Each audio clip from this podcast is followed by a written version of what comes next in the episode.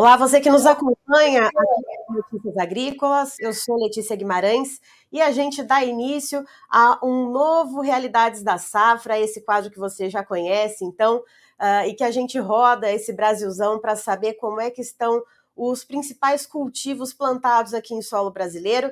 E dessa vez a gente viaja lá para Cascavel, no Paraná, e vamos conversar com o Modesto Félix Daga, que é diretor do Sindicato Rural lá do município. Seja muito bem-vindo, Modesto. O prazer é meu por estar aqui. É uma oportunidade única. Obrigado. Uh, Modesto, como que está sendo o desenvolvimento da safrinha de milho aí? Vamos começar falando desde o plantio. Uh, foi possível fazer o plantio dentro da janela correta? Com certeza, Letícia. Aconteceu esse ano uma perda muito significativa na soja e a perda da soja acelerou o processo de maturação e a colheita de soja aconteceu mais cedo do que o normal. E isso trouxe um benefício para o trigo, para o milho, porque o milho safrinha foi plantado mais cedo.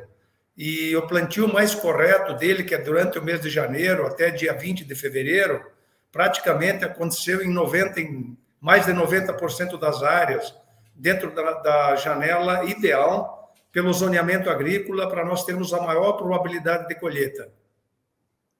E esse plantio realizado dentro da janela, uh, ele tem dado resultados? O clima está favorecendo o, o, desenvolvimento dessa safrinha? A gente sabe que tem uh, várias etapas, etapas, perdão, de plantio, né? Então a gente tá, tem várias fases de desenvolvimento ocorrendo ao mesmo tempo. Uh, como que o clima está agindo, então, desde o plantio até agora, Modesto?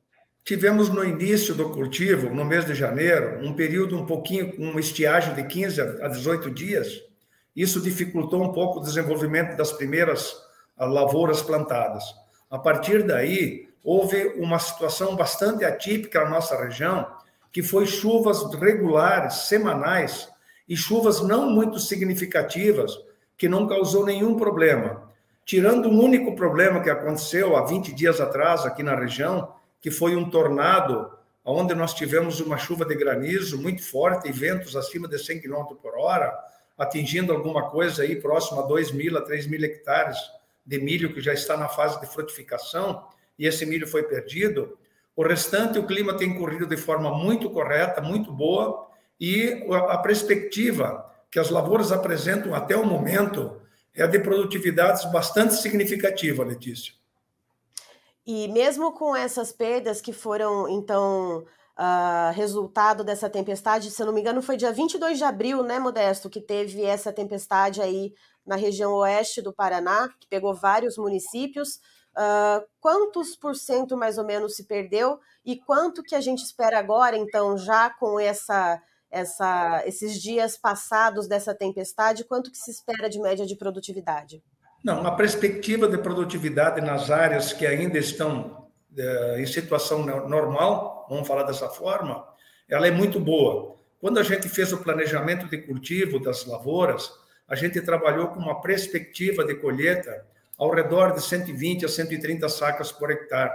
A adubação foi feita em cima disso, a adubação de cobertura foi feita em cima dessa perspectiva para obter essa produtividade. E o que nós estamos vendo hoje a campo, onde boa parte das lavouras de milho já estão na fase de granação, até fase de início de maturação, que essa perspectivas que foi criada lá atrás, em termos de nutrição, ela vai se, ela vai se transferir em produtividade. E essa produtividade provavelmente será alcançada esse ano. Então, essas uh, entre 120 e 130 sacas por hectare está dentro do esperado desde o início da, da, do plantio, né? desde a semeadura? Desde o planejamento de, de fertilizante, de qualidade de semente, de preparo de solo. Tivemos um problema inicial com pragas, principalmente a cigarinha. A cigarinha tem afetado bastante a nossa região. Isso fez com que os produtores tivessem um dispêndio muito maior com inseticida porque ela é uma praga que tem que ter um manejo específico, ela ataca, ela se reproduz de uma forma muito rápida e ela transmite algumas alguns molicutes e esses molicutes causam doenças que só se aparecem, só se apresentam quando essa planta entra na fase de frutificação. Que mesmo com esse controle rígido que foi feito da cigarrinha, ainda nós temos algumas plantas isoladas e algumas lavouras que não tiveram um controle bastante assíduo, com bastante sintomas de, desses molicutes que estão afetando, que é estriado, que é plantas avermelhadas, que é multi-espigamento, que é porte de planta menor. Essa, essas, essas plantas vão sofrer alguma coisa, essas lavouras que não foram controladas de forma correta não vão atingir a produção inicialmente estimada. Uhum. E era eh, em relação a isso, essa questão das, das pragas, seu Modesto, uh, essas entradas que tiveram que ser feitas né, para fazer esse controle, para fazer esse manejo da cigarrinha principalmente, uh, mais ou menos, em média, quantas entradas o produtor teve que fazer para realmente conseguir uh, efetuar esse controle? O, o risco de transmissão dos molicutes da cigarrinha acontece até a, a gente chama de V8 ou V10, que seria a oitava, a décima folha estendida da planta. E isso acontece até aproximadamente, claro que não é matemático, mas é conforme o estado fenológico da planta, aproximadamente 30 dias. E a gente entra a cada quatro a cinco dias com, contra a cigarinha. Então, em média, foram feitas de quatro a cinco aplicações de inseticida só para o controle da cigarinha. É claro que, com o produto utilizado para controle da cigarinha, também se controlou a lagarta, também se controlou o percevejo na fase inicial, também se controlou o pulgão é, e se controlou as outras pragas secundárias. Mas a gente teve que fazer pelo menos de duas a três aplicações a mais, Letícia, para poder conseguir manter o milho com sanidade desejada. E aí isso aumenta os custos de produção dessa safrinha e a gente sabe uh, que esses custos já estão em alta, muito se fala, inclusive aqui no Notícias Agrícolas, a gente traz muitos especialistas para debater isso. Uh, temos aí os fertilizantes, enfim, outros insumos que já estão muito caros, que já estão encarecendo esses cultivos, e aí esse aumento nas entradas né, para fazer essas pulverizações acabam elevando ainda mais os custos, né, seu Modesto? Com certeza, porque na verdade o milho safrinha, como é cultivado muito muito antes aqui na nossa região do que algum. Bom, a nossa região e o Mato Grosso, praticamente o centro-oeste, é quem produz safrinha, mas esse planejamento para o produtor foi feito um pouquinho antes da explosão do preço dos fertilizantes. Foi antes da guerra entre Rússia e Ucrânia. Então, nós ainda conseguimos comprar fertilizante num preço razoável. É, é claro que nós temos que considerar a reposição do fertilizante para o próximo ano e não o preço que eu paguei lá atrás. Esse custo com as entradas de inseticida tem sido, tem sido aumentado bastante nos últimos dois anos, principalmente para controle de pragas, coisa que não vinha, que vinha sendo praticamente resolvido com o, com o melhoramento genético das plantas, com plantas com resistência à lagarta, com, planta, com plantas assim com muito mais vigor, com muito mais potencial genético de produtividade. E o que tem acontecido com essa praga nova que tem entrado na nossa região assim num volume bastante significativo, é que nós tivemos um dispêndio muito maior de custo com inseticidas e operacional também, e também vamos ter uma produtividade um pouco menor, porque essa praga causa um efeito na produção final. Então, isso para o produtor custa uma, um achatamento de resultado ou de lucro líquido na lavoura, claro, com certeza, Letícia.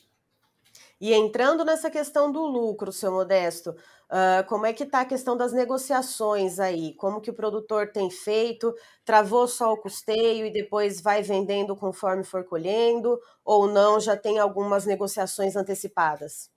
Sempre tem negociações antecipadas. Por quê? Porque existe aquilo que a gente chama de barter, que é aquelas pessoas que trocaram os insumos pra, uh, com o produto que ele vai colher agora, na hora que ele for colher a lavoura. Então, eles trocaram sacas de, de milho por, por, fertilizante, por sementes de milho, por, por defensivos, de um modo geral.